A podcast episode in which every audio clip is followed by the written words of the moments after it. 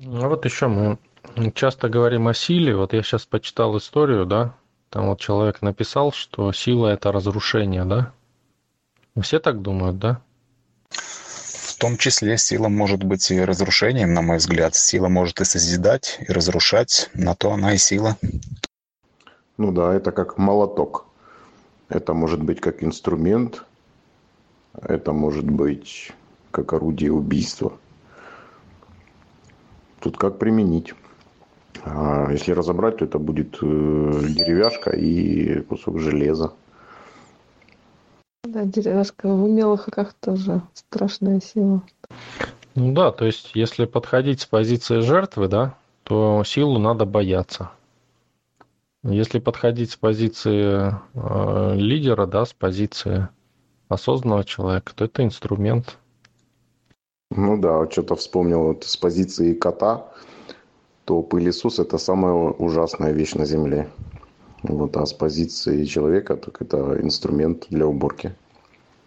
То есть можно сказать, вот человек приводит опять же пример, что э, Россия, СССР и США да, противостояли, но если бы не было силы у кого-то из них, да, то кто-то бы пострадал, правильно? А так как была сила у обоих, то не пострадал никто. А по сути, по логике этого человека, вот, который написал, надо, чтобы все были бессильные, да? Ну да, когда СССР, кстати, потерял свою силу, уже пострадал, собственно говоря, да. То есть куда бегут все эти люди, да? Так революция же, да? Хотим, чтобы не было а, богатых, да? Странно, а мой там дедушка хотел, всю жизнь хотел, чтобы не было бедных. А мой дедушка декабрист хотел, чтобы не было бедных, да. Ну, а, я почитала тоже, там человек не понимает, что Иешуа тоже силу создавал, огромную силу. Думает, что он слабость создавал. Видите, да, то есть слабый хочет, чтобы не было силы, чтобы никто не мог ей воспользоваться. А почему? Так страх. А потому что при силе же что-то нужно будет делать. А если слабенький силы нет, то делать-то ничего не нужно. Никакое действие совершать. Сиди да сиди спокойно. В страхе, скажем так. Ну, если более грубо, да, если представить силу в виде меча, да, то зачем крестьянину меч? Понятно, что крестьянин не хочет, чтобы были мечи, чтобы никто не пришел, не забрал его зерно. Да, а с позиции воина, наоборот, хочет чтобы был мечи у всех. Поэтому это дает гарантию, что в его дом никто не придет с плохими намерениями, скажем так. Так же самая жертва, она не хочет, чтобы была сила. Вот хоть жертва подсознательно и ищет себе тирана, но все равно боится. Она же жертва, у нее внутренний конфликт. Ищу тирана, но только чтобы он не приходил. Ну, смотрите, как интересно. Жертва использует силу для того, чтобы защититься, а не для того, чтобы что-то делать и получить, что хочет. Все хуже, да? Получается, что жертва видит в силе только агрессию. Это вот как сегодня, да, молодой человек приходил на канал и говорил о том, что он делает добро людям, а если бы он себя не ограничивал, он был, бы делал людям только зло. То есть, понимаете, да, то есть если бы он делал, что хотел, он фактически сказал, он, то он бы делал зло. Понимаете, да? И это, это вообще удивительно. То есть сила для него, конечно, зло. Потому что она позволила бы ему делать только злые вещи. Но он не понимает, что дело-то не в силе, а в том, что внутри у него, да? Что если внутри у него зло, а силой он зло и усилит. Но если внутри него добро, он добро усилит. Знаете, мышка, мне кажется, э, человек что хочет видеть, то он и видит. Вот хочет он видеть жуков, он видит жуков. А не хочет он их видеть, он и не будет их видеть. А человек себя не видит. То есть вот все дело в том, что человек э, боится заглянуть в себя и увидеть там правду он правду в основном выдумывает о себе. Вот у него мысль такая, что надо мне себя сдерживать, иначе я буду что-то плохое делать. Да откуда он знает, что он там начнет делать, если у него появится возможность это делать? Ну, кстати, этот молодой человек меня еще вчера насторожил, как-то вот какое-то неприятное ощущение возникло. Ну и вот оно, это ощущение вышло наружу. Ну, он обычный, обычный человек из, как мы раньше говорили, серой массы, э, из толпы. В общем-то, и ну, не должны быть такие люди. Если все будут осознанные, то кто работать будет? Ну, более того, а, жертва своей жертвенностью создает мир угнетателей. Каким образом? То есть жертва создает несправедливость в этом мире. Только из-за того, что есть жертвы, есть несправедливость и разного рода угнетение и прочее. Почему это утверждение верно? Или может быть неверно? Не, оно верно. То есть вот уточнение, если только небольшое, что есть некоторые агрессоры, которые точно так же являются жертвами. И они тоже создают несправедливость в этом мире. Да, Вес, точно вы говорите, он плохой, да, и начинаете ему энергию отдавать, отдавать, отдавать, отдавать. Все работает именно так, да. Мышка интересно сказала, если все будут осознанными, то кто же будет работать? Это получается, что осознанные не должны работать.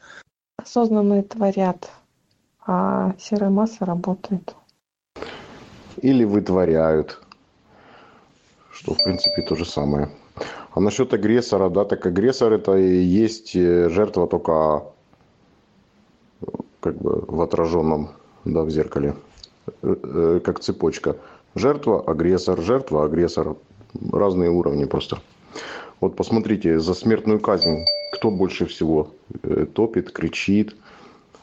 Жертвы и топят. Но они-то надеяться, что они, из, ну, как бы им удастся избежать этой участи, да, той же гильотины. Вот. А человечество-то в целом идет по пути осознанности, да, то есть э, развивается и осознанность, если брать общую осознанность человечества, цивилизованного мира, то осознанность растет и смертная казнь превращается во что-то уже такое более-менее средневековое, потому что все прекрасно понимают, что есть место ошибки, есть место еще чему-то и так далее. А жертвы, вот они до сих пор требуют смертную казнь, Сталина, расстрелы, вот и все такое, справедливости требуют. В точку, да. Вот удивительно, но почему-то жертва себя считает непогрешимой. А, ну, в общем-то, она поэтому и жертва, да. То, что она непогрешима. Она думает, что ее это не коснется никогда. Она же святая. Да, правильно вы сказали то, что энергия, эм, энергия перераспределяется от жертвы к угнетателю, да, то есть жертва, по сути, подпитывает своего угнетателя всегда так. То есть иначе угнетателя ну, не было бы просто. Это раз. И два, еще такой момент, что жертва создает эту реальность. То есть жертва всегда ищет, а, от чего надо защищаться.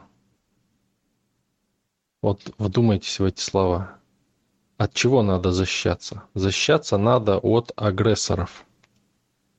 И, соответственно, она, эта жертва, думает постоянно об агрессорах, то есть ищет их в реальности – чтобы защититься. И даже если их не было, она их создает. Понимаете? То есть она создает их своим намерением визуализации. А потом закрепляет их в роли агрессора своей энергией, отдавая энергию. Я вот и думаю, что, может быть, именно почему жертва становится жертвой из-за желания быть непогрешимой, святыми. То есть вот, ну вот реально же так вот, у любой жертвы спроси, какой ты человек, ну, там полная уверенность, что непогрешимый святой человек. Но дело в том, что чтобы тебе быть святым, нужно, чтобы вокруг тебя все были плохие. Да, с вами согласен, Мышка. Чтобы быть хорошим или святым, нужно иметь а, понятие о том, что такое плохое, плохой человек или плохое. Если бы все были святыми, то этого понятия как такового бы не было. Это была бы просто как данность. Вот, а поскольку есть святые, то есть и люди-грешники. Поскольку есть хорошие, то будут и плохие. Поскольку есть жертва, то будет и угнетатель. Все-таки вот в этом плане в христианстве хорошая идея, правильная идея. Признание себя грешными. В общем-то, как ни крути, с этого все начинается. А тут вот человек, видите, предлагает а, идти путем Иисуса. Ну так Иисус-то он себя он сколько, 40 дней в пустыне боролся со своими демонами. Скорее всего, боролся, а принимал. Ну да, даже если взять вот простой обычный пример, смотрите. Вот э, когда ребенок страдает от насилия в семье, к примеру, ну, он является жертвой вынужденной, потому что он, ну, он еще не, не хозяин своей позиции, да, он, как ни крути, он находится в позиции родителей а, допустим, родители такие, которые там над ним издеваются. Ну, бывают такие, к сожалению, случаи. И такой ребенок, а, который является жертвой в своем кругу, да, семейном, попадая в социум, там, детский сад, школа или во дворе где-то, он сам становится агрессором. Он мучает котят, он обижает э, других там деток. У него складывается такая картина мира, что либо тебя обижают, либо обижаешь ты. Вот э, и э, в этом как бы э, проблема в том, что у нас как бы так выстроено все, что жертвами воспитывают с самого детства. То есть человек не может принять как-то по-другому, что может быть. То есть если ты слабый, значит тебя будут обижать, и ты будешь бояться сильных.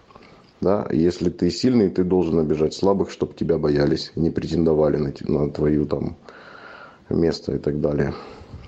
Ни у кого не возникает да, мысли о том, что сильный человек, к примеру, он, у него нет нужды обидеть слабого. Ну, ему это не нужно просто.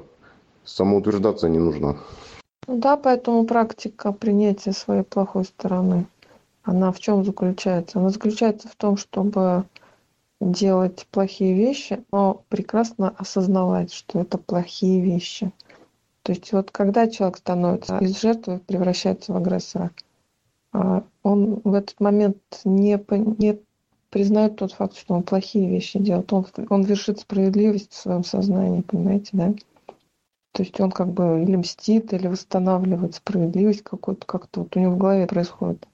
А если он в этот момент скажет тебе, да, да, я делаю плохую, отвратительную вещь, и сделает, тогда он познает свою плохую сторону. И у него появится возможность выбирать, что каким ему быть, хорошим, плохим или каким-то еще. Ну да, это как палач. Да, он же как бы не испытывает к тому, кого он будет казнить, да, он же не испытывает какой-то личной неприязни, да, у него нет обиды на него. Он, он просто знает, что он умеет убивать, и он умеет это делать хорошо. Вот. И он убивает. А тот, кто мстит, тот, э, да, вершит справедливость. Сколько читал про палачей, да? В общем-то, в основном палачи были очень набожные люди, они постоянно свой грех отмаливали. Да, и мало того, они постоянно совершенствовались в своем ремесле, чтобы смерть наступала мгновенно. Ну, вот. ну это если не, тех, не брать тех палачей, которые именно занимались пытками, а тех, которые именно там отсекали голову или вешали.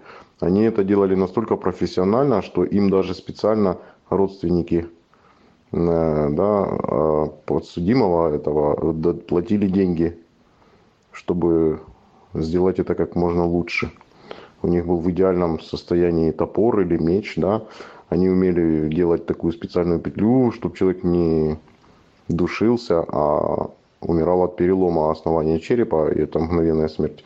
То есть они делали свою работу качественно, они понимали, что они делают. И да, были набожными. Да, а хорошие люди, они вершат справедливость. Удивительно. Им дай автомат в руки, они всех расстреляют.